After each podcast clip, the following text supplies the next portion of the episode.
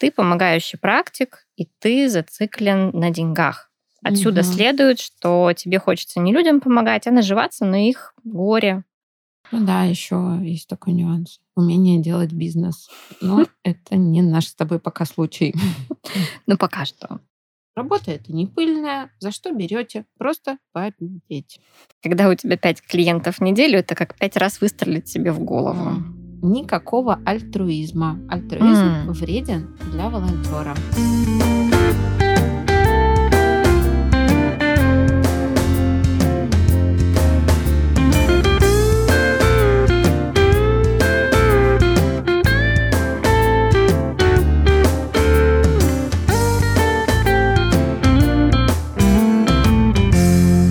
Всем привет! Это подкаст «Нетрудное начало». С вами Ольга Дубровская и Анна Афанасьева. Мы сегодня говорим о деньгах. На один из первых выпусков мы получили отклик, что мы помогающие практики, и при этом очень много все время говорим о деньгах. Оль, угу. понимаешь, угу. есть такое дело. И это пугает и отталкивает. И мы, ну, да, понимаем, что это может пугать и отталкивать. Как будто бы специалист думает только о деньгах, и о том, чтобы заманить и удержать человека в терапии, в работе. И еще у нас есть вопрос с одного из профессиональных сайтов. Да, он вот такой. Вот почему так? В мире столько профессий, и только психологи постоянно говорят, зачем и за что они получают деньги. В общем, мы будем опираться на эти вопросы, когда будем разворачивать выпуск. Но прежде чем мы перейдем к самому выпуску, мы хотим познакомиться с вами. В описании этого выпуска вы найдете ссылку на анкету. Оля, а что нам надо сказать такого, чтобы люди ну, как бы не прошли мимо этой анкеты. Ну, давай скажем, что нам очень надо. Очень-очень. Очень-очень. надо. Люди, очень надо. Мы просим вас уделить ей буквально две минуты своего времени. Этим вы поможете нам лучше узнать вас. А значит, мы будем рассказывать вам в следующих выпусках именно то, что вы хотите услышать. И у каждого, кто заполнит эту анкету, появится много красивых денег. Но это не точно. Желание сбудется у вас. Загадывайте. А, когда мы начинали писать выпуск, мы такие были смелые, дофига устойчивые, такие дерзкие, написали такое вступление. Говорим про деньги, потому что взрослые, могущие говорить про деньги, умеющие это делать и бла-бла-бла. Но, как знаешь, Оля, когда начала задавать мне всякие вопросы каверзные, почему мы, помогающие практики, не работаем, в конце концов, бесплатно, у нас же есть миссия помогать людям, как же с такими зарплатами люди вообще пойдут в эту самую терапию? И меня так зашатало, моя устойчивость поплыла ко всем чертям. Это стало еще одним маркером, что про деньги говорить надо. И говорить чем больше, тем лучше точно, пока земля из-под ног не перестанет уходить, а потом еще чуть-чуть поговорить mm. деньги. Ну что? Поехали? Поехали. Да, и я бы начала с того, почему не надо говорить про деньги, угу. почему это плохо. У меня есть ощущение, что это история про табуированную тему. Если ты начинаешь разговор про деньги, то это не очень прилично. Как про секс. Ой-ой. Хотя и про секс ничего плохого не вижу. Приглашаем в студию Елену Хангу. Ну да, э, слушай, рядом с деньгами всегда много стыда. И тут есть такой парадокс, что ты много зарабатываешь, тебе стыдно и виновата. И мало зарабатываешь, тебе тоже стыдно и виновата. Ну, а о стыде и вине всегда сложно говорить. Да, и получается, психологи, которые говорят про деньги, могут выглядеть как хапуги. Угу, вот точно. В вопросе выше, с которого мы начали, есть очень конкретный посыл. Ты помогающий практик, и ты зациклен на деньгах. Отсюда угу. следует, что тебе хочется не людям помогать, а наживаться на их горе. И если мы говорим про деньги, то мы как будто призываем и транслируем, что заработок важнее клиента mm. и его боли. Или что заработок определяющий в этой профессии.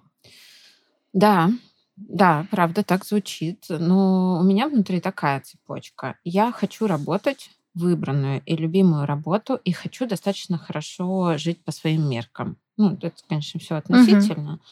А, и деньги – это часть любимого дела. Кстати, деньги – часть любого дела. Берем НКО, благотворительные организации, социальный бизнес, э, и они равноценны со смыслами и ценностями.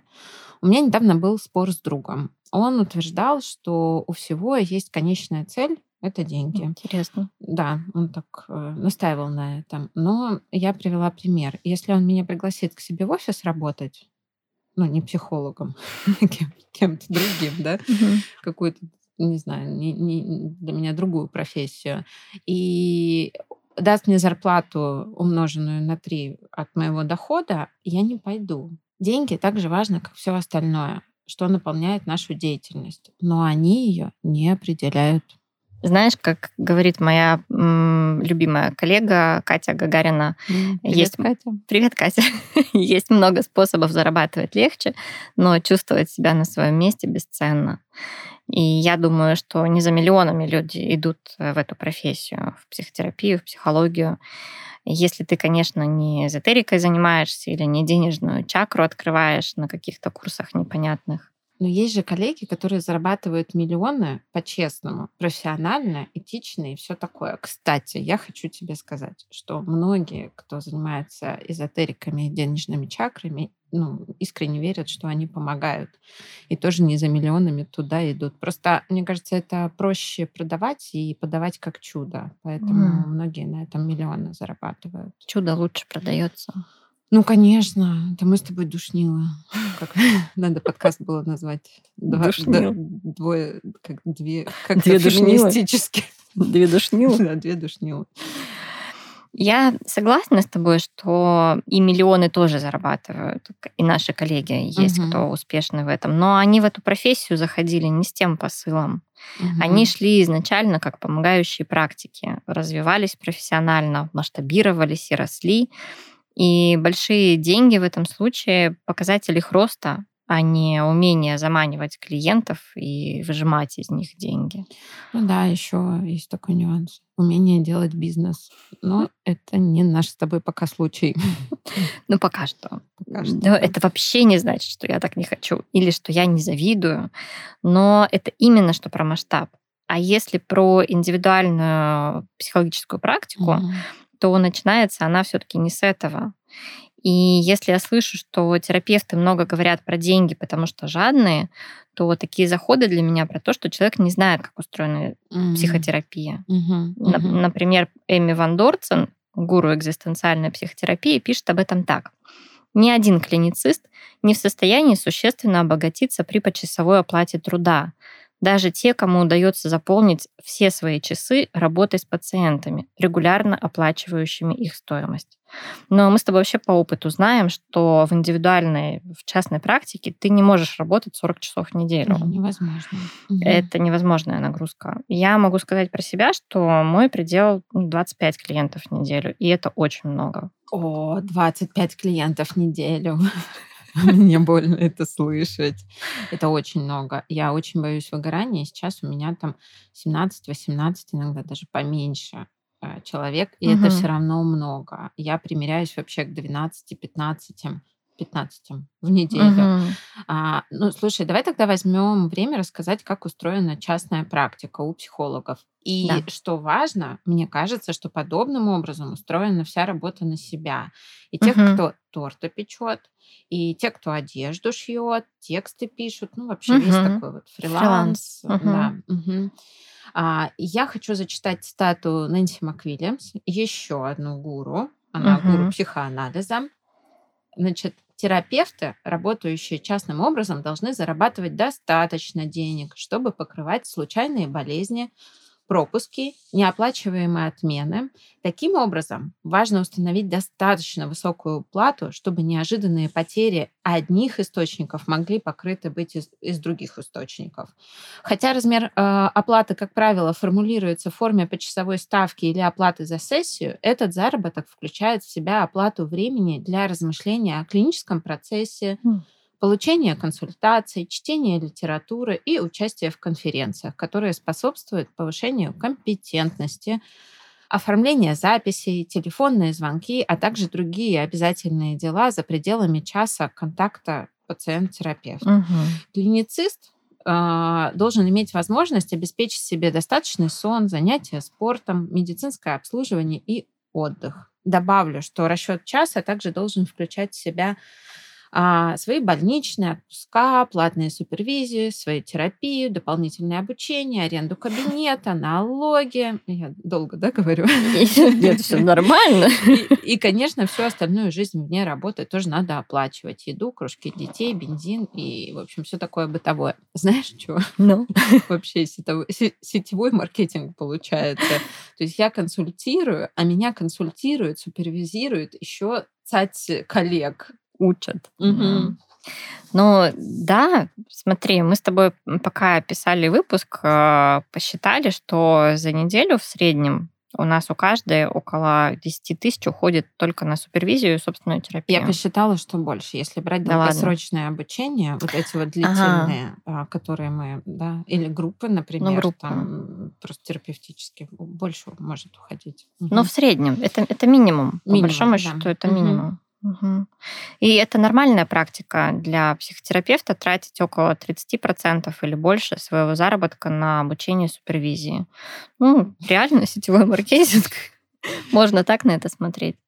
И получается, что люди не зря боятся, что терапевты могут подсаживать на терапию. Угу. Выглядит же так, что мы заинтересованы, чтобы люди ходили к нам годами. Угу. Хотя парадоксальным образом деньги как раз помогают этого избежать при всей искренности, теплоте терапевтических отношений клиент в первую очередь заинтересован, чтобы терапия закончилась, и он смог из этих отношений выйти в свою жизнь, угу. потому что за каждую встречу надо платить.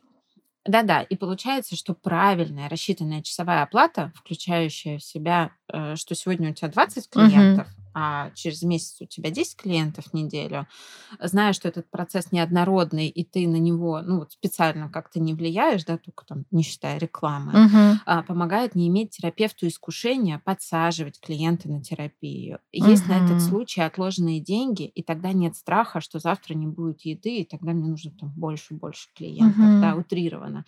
Еще наша коллега Привет, э, коллега Оля Иванова наша. Оля, привет. Да, а, Олечка. А, нам перед подкастом напомнила о существующем представлении, что легкие, что ну, наша работа это такие легкие деньги и вообще не пыльная работенка. Вот, да, да, да.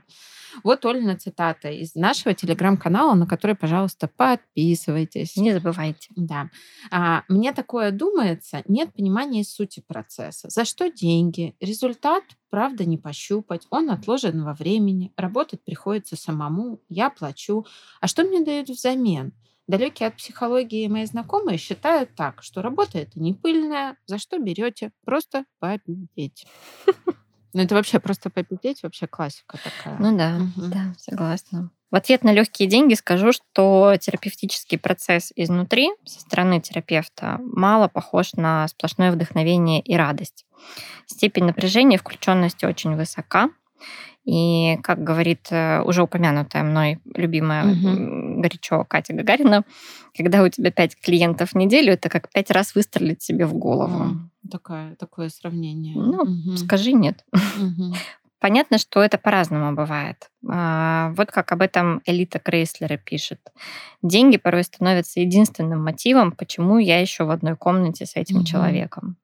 Возможно, это жестко звучит, но это не про то, что я вас еле терплю, а про то, что оплата — это способ клиента не чувствовать себя должным. Угу. Или когда люди извиняются за свою сложность, угу. говорят, я вас гружу, или у меня такие страшные вещи в жизни, которые я вам рассказываю, боятся ранить нас.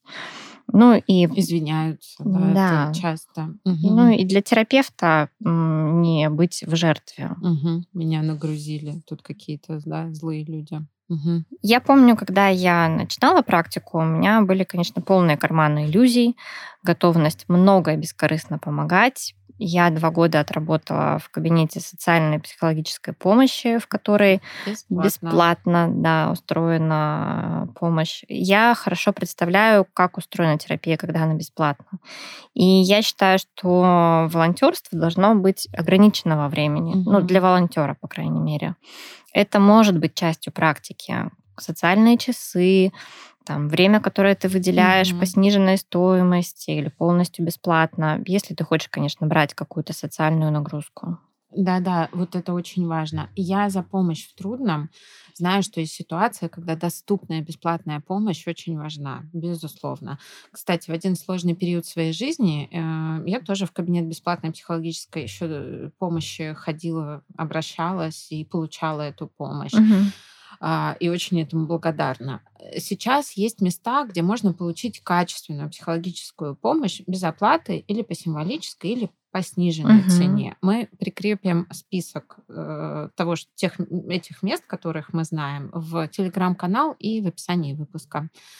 А, но что касается самого волонтерства, есть, Оля, одно угу. первое и самое главное правило: никакого альтруизма. Альтруизм mm. вреден для волонтера он быстро выгорит, и его будет накрывать злостью к тем uh-huh. людям, с которыми он взаимодействует, там, с кураторами, подопечными, ну, вообще неважно. А надо ли говорить, что в терапии это совсем нехорошо. Злой терапевт на клиента это... Это про использование уже история. Это про... точно, Оля, точно, это про использование. Ты хорошо сформулировала. Ну, ты можешь отдать бесплатно только какое-то количество.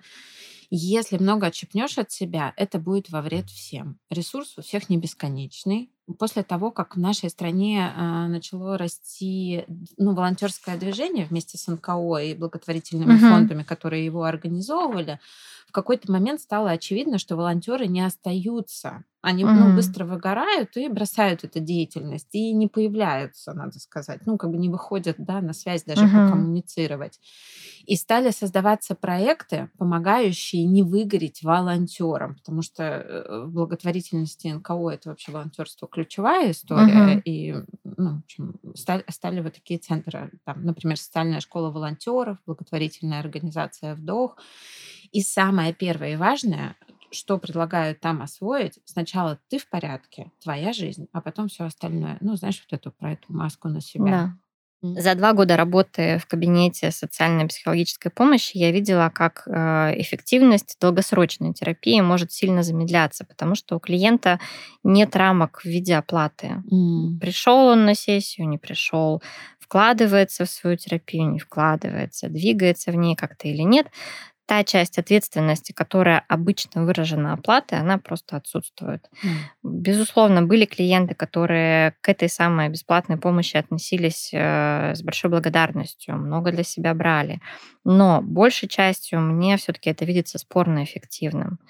Э, бесплатные форматы психопомощи обязательно должны быть, но это никак не отменяет того, что опытный квалифицированный терапевт стоит дорого. Mm-hmm. Каролин Ильячев, известный психоаналитик, mm-hmm. которая работала с маленькими детьми, с грудными детьми и совсем а, маленькими, с детьми-сиротами, она использовала такой э, способ, предлагала детям оплачивать, ну, в кавычках, сессии mm-hmm. каким-то камушком или маркой, в общем, что-то, да, символически что-то приносить на сессию и угу. отдавать ей. И она так об этом говорила. А, детям важно вносить оплату за сессии, например, в виде камушка или использованной марки. Это дает понимание, что ребенок по доброй воле приходит и оплачивает свой курс, независимо от оплаты родителей. Кроме того, эта символическая плата обретает чрезвычайную важность. Она означает, что ребенка воспринимают как субъекта, самостоятельно отвечающего за себя. Вау, Оля, у меня прям мурашки. Так она прекрасно придумала и организовала. Очень меня это трогает. Правда, как угу. человек, э, я, я много работала с детьми и, и с переходным возрастом, и с маленькими детьми, и это тебя воспринимают по-другому. Ты здесь угу. ценный, важный, и ты сюда пришел сам. Здорово. Да. А, Оля, я хочу опять привести цитату. И знаешь, что я думаю? Угу. Мы тут э, в этом выпуске сыпем просто цитатами. И мне кажется, что нам нужно, хочется опираться на большие имена, такие крепкие большие имена, в сложном вопросе, где пошатывает. Ну, что, не буду я себе в этом отказывать. Не отказываю. Да? Угу. В общем, Риман Тоскачу, у нас еще один прекрасный гуру, гуру экзистенциальной психотерапии, пишет про ответственность и защиту клиента. Частной практике психотерапии деньги прежде всего способствуют большей ответственности терапевта и клиента. Первый с, э, платой берет на себя определенные обязательства в помощи, а второго плата обязывает больше думать о том, что он получает за свои деньги. Деньги также помогают сохранять рабочие рамки в процессе помощи, снижая вероятность превращения отношений просто в дружбу двух людей угу. и разрушает иллюзию, что терапевт является лишь такой отдающей жертвенной стороной. Наличие оплаты позволяет клиенту не чувствовать себя должником терапевта. Я согласна, что оплата, достойная оплата, угу. заметим, бережет и клиента, и терапевта. Есть же и продолжение работы клиента между сессиями, переваривание того, что запустилось на встрече. Да. Но вообще-то есть и продолжение а, процесса терапевта, то, как мы носим клиента с собой, угу. продолжаем думать э, между встречами про него, обсуждаем случаи на супервизии, личную терапию проходим, ведем записи, берем да. консультации у смежных специалистов и так далее и тому подобное. И это все покрывается денежными отношениями клиент-терапевт, а не взаимной симпатией. Да, да, да, точно. Я, знаешь, еще думаю, что фишка нашей профессии говорить на тему денег или секса, или погоды, и параллельно задаваться вопросом, про что я сейчас говорю. Я к тому, что очень часто разговор про деньги, он не про сколько я зарабатываю, на что трачу, а что за этим стоит.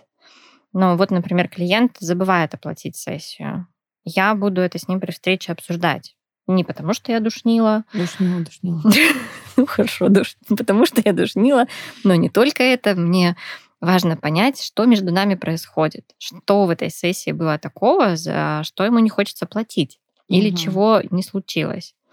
Ну или рассказывает клиент о том, что его кроет на работе, в семье жопа полная. Я ловлю себя на том, что мне хочется ему предложить денег. Помочь там. Помочь угу. хочется. Или сказать, что не надо сейчас оплачивать. Вот угу. что это такое про него и что это про меня. Угу. Если нет этого навыка смотреть на деньги как на симптом, то большой кусок информации, энергии в терапии утечет сквозь пальцы.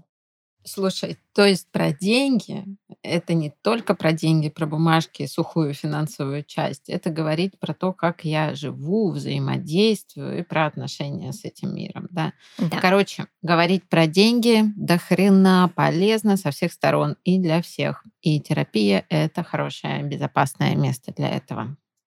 Терапия, как мне кажется, позволяет эту тему от стыда освободить угу. вертеть ее как хочется, изучать с разных сторон. И то, что я плачу терапевту, тоже позволяет нам эту тему развивать. Ну, например, я раз в год примерно повышаю стоимость приема. Угу. И это отличный способ спровоцировать э, разговор о деньгах с клиентом. Очень много в этом энергии поднимается. И про свои отношения с деньгами я тоже много думаю и много с этим работала. И я, честно, не знаю, это не значит, что этого нет, но я не знаю более эффективного mm-hmm. способа, чем терапия, наладить отношения с деньгами. Пока я не начала с темой денег э, разбираться, я не могла понять, что за хрень происходит, почему я, например, все время в дефиците. И обнаружить, что я, оказывается, пытаюсь от денег избавиться разными способами, было неприятно. Что я их удерживаю с трудом, что они у меня вообще тревогу вызывают, мне их надо раздать побыстрее. У меня, знаешь, такой случай недавно был. Я э, шла мимо детского сада, и от, оттуда такой из открытых дверей такой э, запах вот этих детских государственных ага, садов, ага. каши этой пригорелой. И мне сразу такая тоска накатывает, я как вспомню. И я думаю, ну все, все уже, можно, можно не тосковать уже. Э, дети уже не, не в детском, не в детском саду, саду, уже mm. никто не пойдет в, в этот детский сад. А потом думаю, а внуки, например, будут. А будут внуки, ну, ну ладно, я смогу заработать, чтобы, например, мои внуки не ходили в государственный детский сад. И тебе и жмет, вот жмет. Мне жмет. Прикинь, меня поймать на том, что э, поймать себя на том, что я э, готова еще на детский сад внукам зарабатывать, что я заработаю и, и куда-нибудь их пристрою эти деньги. И, вот никому не надо денег. Я, тут... я же тебе говорю, мне, мне, мне. Я, я заработала их, а вам не надо, у меня есть, а вам на садик там, а вам на внуков, а вам кому-то еще. Да, да. Слушай, супер, супер история. Э, так она подсвечивает, правда, про эти эти процессы, которые у нас происходят, иллюстрируют. когда с клиентами начинаешь работать, это так ярко видно, не простроил границы, не пересмотрел, не пересчитал стоимость своей работы, выиграешь на раз-два. Не умеешь сам про деньги говорить, не сможешь этого и с клиентами делать. Учишь клиента заботиться о себе, говоришь там что-то про потребности, которые надо удовлетворять, учиться, узнавать себя. Мы тоже, кстати, с тобой, да, тут говорим про это. А сам в отпуске два года не был. До свидания. Грош цена твоим словам и речам. Деньги как инструмент в терапии для меня, честный инструмент, очень быстрый отклик на mm-hmm. это и очень яркие проекции. Даже вопрос в начале нашего выпуска, почему вы столько говорите о деньгах, будь он задан в терапии, позволил бы развернуться теме. А что у вас такого в отношениях с деньгами происходит, что вам про это слышать перебор? Ну, угу. Ань, может, у меня профдеформация. Ты мне скажи, как еще можно вопросы про деньги решать? Мне кажется, через жопу какую-нибудь. В каком смысле? Ну, когда в какую-нибудь жопу попадаешь, там ты хочешь, не хочешь. Ну, например, когда я разводилась и пошла там учиться, да, например, на психолога. Например. Например. Куда я еще могла пойти учиться? Ну. Э, мне пришлось на маленькие деньги жить. Там мне надо было снимать жилье, оплачивать учебу. Но, знаешь, когда восстановилось финансовое такое благополучие относительно, все вернулось на круги свои, а деньги снова стали утекать из моих рук. То есть временно я поменяла стратегию, ну, в этой uh-huh. самой жопе, но внутри ничего не поменялось. Это не заставило меня пересмотреть по-настоящему свои отношения с деньгами. То есть ты имеешь в виду, что через стрессовые ситуации можно учиться, но mm-hmm. только это как-то не особенно эффективно получается? Ну да, знаешь, хотя сейчас много говорят про деньги и очень по-разному. Кто-то помогает освоить инвестиции, кто-то там про домашнюю бухгалтерию, угу. как правильно распоряжаться, да, а, кто-то установки внутренние изучает, чтобы по-другому относиться к деньгам. И это все прекрасно. Мне кажется, это вносит вклад в медленные изменения в отношениях общества с деньгами, угу. вообще в будущее такое. Угу. Кто-то через родительство дорастает в этой теме, да, больше ответственности появляется. Кто-то просто с возрастом это осваивает. Но а вдруг не прорастет, а вдруг угу. не поменяется. Вот мне вообще не хочется просто сидеть и наблюдать что там будет с деньгами, а и на авось надеяться не хочется. Ну, я, конечно же, фанат терапии или групповой работы, и мне кажется, что это очень подходящее место, хотя, конечно, не единственное, где можно разбираться с этими вопросами. Можно сказать, что мы знаем такой способ. Ну, я знаю такой способ. Через терапию учиться быть в контакте с деньгами, смотреть в эту тему, говорить об этом, замечать свои узоры, как-то нормализовывать отношения с деньгами. Оля, ответь мне. Я здесь. Ответь мне. Что такое нормальное отношение с деньгами? Мы куда хотим прийти вообще? Мы с тобой об этом в следующей серии поговорим. Нашей Санта-Барбары. Нашей Санта-Барбары. Да. И не просто поговорим, да? Да. Знаете, мы даже предложим некоторые практики для а, исследования этой области. Но нам нужны очень ваши гипотезы. Угу. Что такое нормальное и здоровое отношение с деньгами? Как вам кажется? даже если вы их не имеете, пофантазируйте на эту тему. Это будет наше такое общее исследование, и мы ну, как-то исходя из него запишем выпуск. А, пишите нам голосом, прям аудиосообщениями, не стесняйтесь текстом. Очень ждем и, конечно, не переключайтесь. И не забудьте, пожалуйста, про анкету, которая есть в описании этого выпуска, а также про лайки и комментарии на тех площадках, где вы нас слушаете. Это помогает нам продвигать наше творчество. До встречи! Да, это правда помогает. Спасибо, спасибо всем. thank you